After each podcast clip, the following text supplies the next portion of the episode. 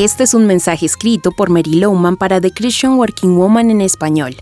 En los episodios de esta semana hablamos de los títulos, atributos, cualidades que recibe Jesús, los cuales podemos pronunciar ante cualquier situación difícil que enfrentemos.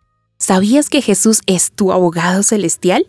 En la Biblia en Primera de Juan 2.1 dice, pero si alguno peca, tenemos ante el Padre a Jesucristo, el justo. Permite que Él sea tu defensor. Intercesor. Es alguien que habla a tu favor, ruega por ti. ¡Qué verdad más increíble! Como creyentes en Jesús podemos acudir a Él como mediador ante el Padre. La Biblia dice que Jesús está sentado a la mano derecha del trono de Dios y que está allí intercediendo por ti. Eso quiere decir que tienes el privilegio de ir ante Él en oración y Jesús rogará por tu caso.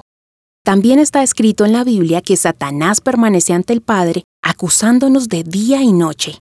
Imagínate el cuadro. Satanás nos señala, pero allí está Jesús intercediendo por nosotros.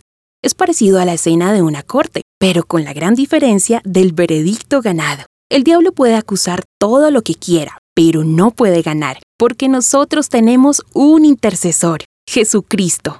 Somos humanos imperfectos. Sin embargo, de pronto dijiste o dejaste de decir algo y sabes que estuvo mal. Desobedeciste a Dios y te molesta tu conciencia. ¿Qué puedes hacer?